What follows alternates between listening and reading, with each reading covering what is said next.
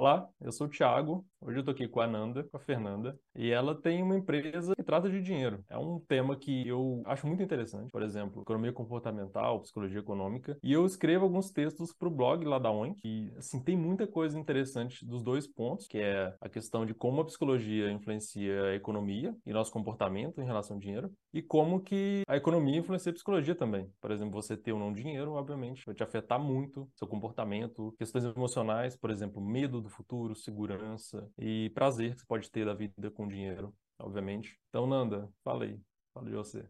Oi, pessoal. Então, como o Thiago falou, eu sou a Fernanda, é, eu sou fundadora da Oink, uma das fundadoras da Oink, e a Oink é um aplicativo que ajuda os nossos usuários a guardar dinheiro e a investir de forma automática. Então, a nossa proposta é ajudar as pessoas a descomplicar o relacionamento com o dinheiro e facilitar esse processo que a gente sabe que é muito difícil dar esse primeiro passo e finalmente começar a juntar dinheiro para um objetivo e conseguir ver o resultado disso. É sempre muito difícil começar, então a gente sempre vem com trazendo trazendo essa facilidade de automatizar e você não ter tanta preocupação assim todo nesse processo, que pode ser uma coisa desgastante e tudo mais. E como o Thiago falou, a gente escreve alguns artigos com ele, o Thiago escreve alguns artigos pro blog da Wank, é porque a gente acredita muito nessa visão de como o comportamento nosso nos ajuda e também pode atrapalhar as nossas decisões. Então, tipo, tem essa dimensão muito importante quando a gente fala em finanças, que é, ah, a gente pensa, ah, minhas finanças pessoais, eu tenho que que me organizar financeiramente. Ah, o que, que eu penso em primeiro lugar é, ah, eu tenho que ter um orçamento. Ah, eu sei que eu tenho que juntar dinheiro, mas juntar dinheiro é difícil. Ah, eu sei que eu tenho que investir, mas eu não sei qual que é o caminho do investimento. Qual que é o meu perfil de investidor? Ah, meu Deus, a taxa Selic, ah, os juros, ah, os impostos e tudo mais. Então, assim, a gente pensar em finanças, pensar nessa, nessa dimensão de finanças já é muito estressante. Só que a gente, muitas vezes, por ser tão estressante, tanta coisa que a gente tem que pensar, a gente não para para pensar no que vem antes de disso, que é o comportamento, tipo, como as nossas escolhas influenciam nas nossas finanças e como a gente se comporta como ser humano influencia no ato de comprar ou no ato de estou juntando ou não. Então é uma dimensão que a gente sempre trata quando a gente pensa, por exemplo, nos objetivos do aplicativo ou como a gente desenvolver algumas funcionalidades para ajudar os nossos usuários a descomplicar esse relacionamento. Então é uma coisa que a gente sempre conversa por aqui, é um tema que a gente gosta muito porque dinheiro é comportamento.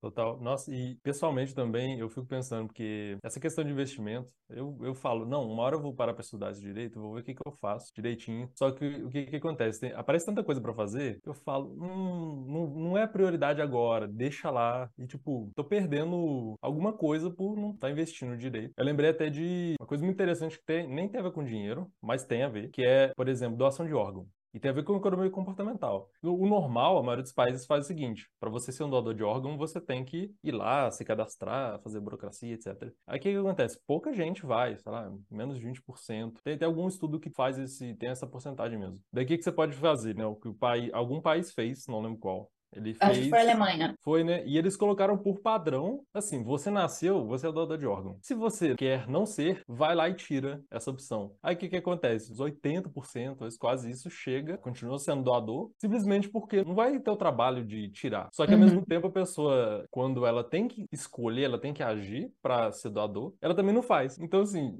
esse já é um princípio muito que influencia muita gente, que é o princípio de eu não vou gastar energia, não vou gastar tempo, não quero ter trabalho. Daí quando se igual você falou da função de automatizar o investimento, ou a guardar pelo menos o dinheiro, isso já ajuda pra caramba, porque se você pensar todo o dinheiro que você ganhar, eu vou guardar isso, o que, que eu faço? A toda hora você vai ter que escolher um monte de coisa e uhum. isso gasta energia, gasta tempo, estresse, te paralisa. Sim, eu acho que tem sempre um método assim que falam muito assim, que é muito popular, tipo, se pague primeiro. E aí às vezes você coloca como uma obrigação. Pré-ONC, eu quando eu me organizava, eu logo pensava assim, meu dinheiro, meu salário chegou, a primeira coisa que eu vou fazer é me pagar. E eu senti uma dor de ter que pegar um dinheiro do meu salário e transferir para uma conta que eu não vou mexer nesse dinheiro de jeito nenhum. E aí depois eu pagava os boletos, aí eu pagava a conta de luz, a, a condomínio, tudo mais. Eu, tipo, eu senti a mesma dor que eu tava sentindo. E era assim, tipo, o dinheiro é para mim, sabe? Só que o ato de ter que ir e depositar é tão pouco, mas a gente acaba sentindo uma dor assim que você fala, por que que, tá,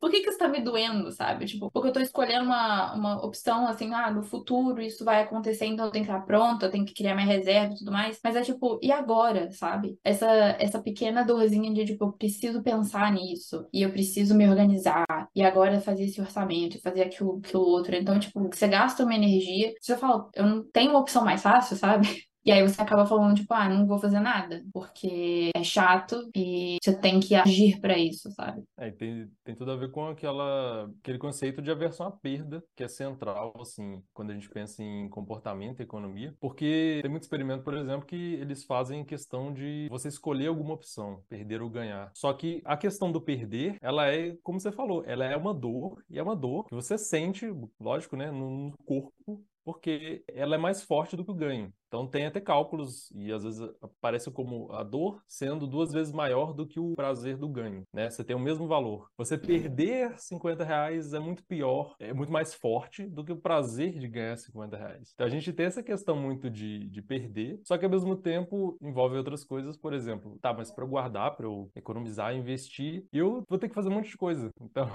isso complica também. E a gente vai postergando muita coisa também, né? Uhum. Você acaba, além de criar um eu estou perdendo, você também você tá perdendo outra coisa que é muito valiosa, assim, pelo menos para mim era tipo meu tempo. Eu, eu, sei que se eu fizer isso, se eu investir sem saber o que eu tô fazendo, tipo, vou começar a comprar ação e tudo mais, eu ficava tipo, eu não sei. Então eu tenho que estudar. Então eu preciso gastar um tempo. Ah, eu não tenho tempo para isso agora. Então eu vou perder dinheiro porque eu não tenho conhecimento suficiente. Então ela. Quando eu comecei a lidar com as minhas finanças, eu, eu tive isso. Ah, eu preciso aprender a investir. Eu tenho que saber o meu perfil. E aí eu tenho que fazer várias escolhas e tenho que ter todo o conhecimento conhecimento para fazer essas escolhas, porque eu sei que se eu fizer isso errado, eu vou perder dinheiro. E eu não quero perder dinheiro, então eu acabava não fazendo nada, porque eu sabia que eu tinha que fazer tanta coisa para chegar até lá. Então, assim, foi uma, uma coisa que para mim no início foi um grande desafio. Eu acho que também é na vida de muitas pessoas que estão nesse momento inicial e falam: o que, que eu faço agora? Eu não tenho tempo suficiente para aprender tanta coisa que eu preciso para tomar uma decisão informada. Então, assim, eu ficava com tanto medo de perder dinheiro na bolsa bolsa e todas as opções de CDB que existiam e tudo mais, que eu acabava não fazendo nada.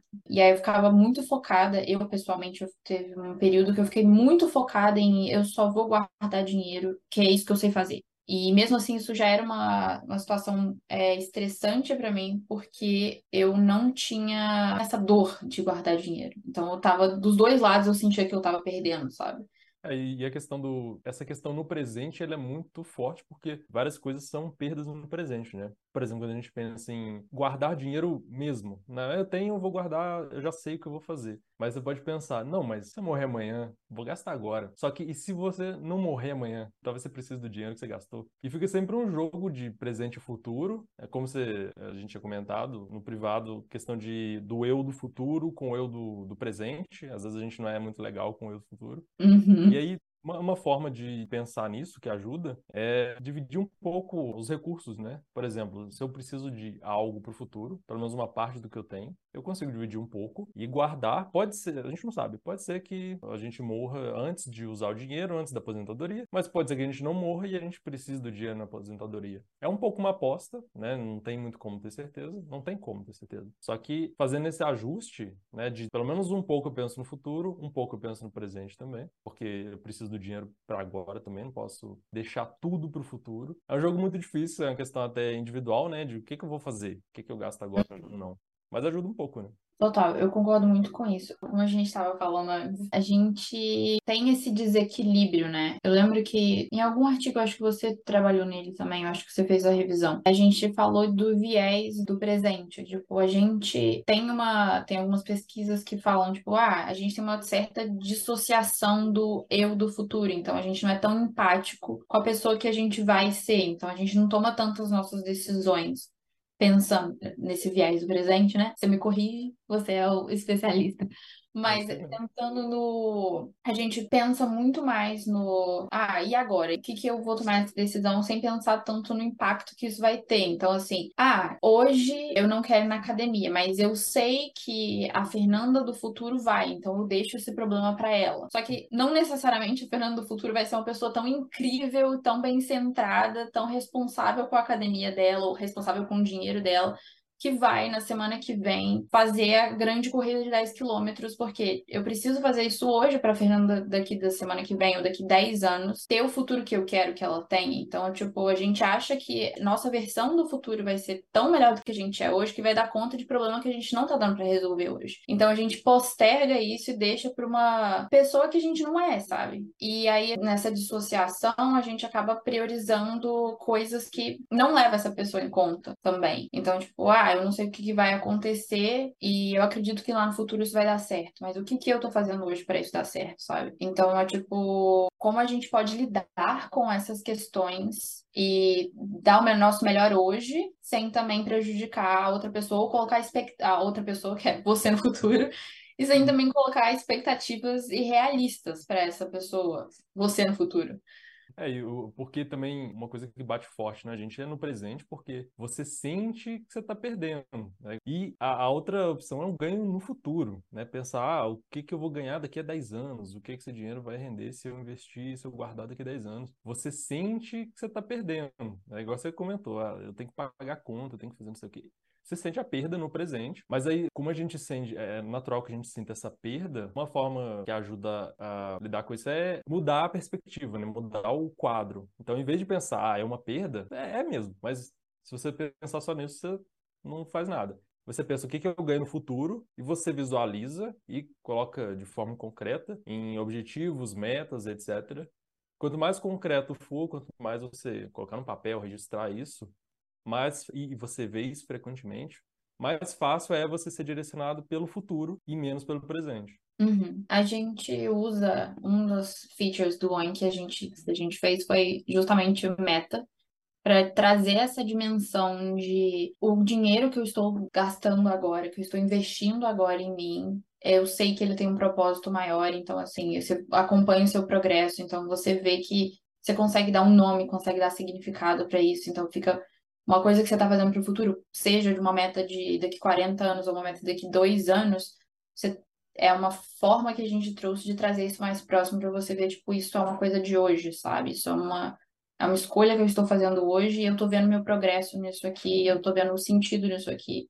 Então, tipo, eu não tô só guardando dinheiro, eu tô guardando dinheiro porque eu quero muito viajar no ano que vem. E é uma forma, é, fazer esse jogo, pensar no, no presente, claro, mas também no futuro, e ajustar individualmente valores, metas de cada um, é, leva a gente a ter um pouco mais de equilíbrio, né? Talvez seja a questão, não guardar tudo, talvez não fique muito mal, você não tenha nada no presente, mas não guardar nada também, porque senão talvez você, você se complica no futuro. Então, Sim. talvez fazer esse ajuste de assim, pensar nos dois eus o meu eu agora, mas deixa um pouquinho para o futuro. E pensar em escolhas de automatizar processo e não fazer escolhas que você não precise ter tanto trabalho, né? Você nem precisa talvez pensar nisso, é mais fácil até. Você faz uma boa escolha agora e ela te salva já no futuro, sem você pensar muito. Nando, então é isso, né? Acho que foi legal pra caramba essa conversa. Eu gosto muito desse tema, dessa interseção, porque influencia demais a nossa vida. Parece coisas separadas, há dinheiro aqui, comportamento e emoção do outro lado. Só que são coisas intrinsecamente ligadas e afetam a gente. E talvez a melhor questão, a principal, seja se tornar consciente disso, aprender sobre isso, vai ajuda a gente a tomar melhores escolhas, ter mais dinheiro, fazer melhor uso dele e ficar bem também, questão psicológica. Isso, exatamente. Perfeito, foi um prazer, Thiago. Prazer foi meu, obrigadão. Prazer.